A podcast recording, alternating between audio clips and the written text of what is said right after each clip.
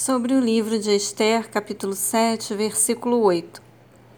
Entretanto, ao voltar o rei do jardim do palácio ao salão onde se realizava o banquete, viu Ramã debruçado sobre o divã em que se achava Esther, e então exclamou: Serias tu, Nécio, a ponto de tentar violentar a rainha da Pérsia na minha presença e dentro da minha própria casa? Assim que o rei acabou de pronunciar estas palavras, cobriram o rosto de Ramon.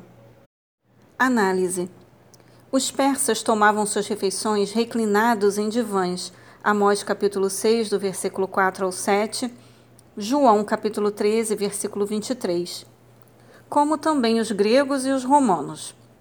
É curioso que Ramã se irritou quando Mardoqueu, o judeu, não quis curvar-se, atitude que colocou em andamento toda a história Agora se prostre diante de Esther a judia. Quando o rei saiu do salão, o palco foi montado para a reviravolta final, que seria o destino de Ramon.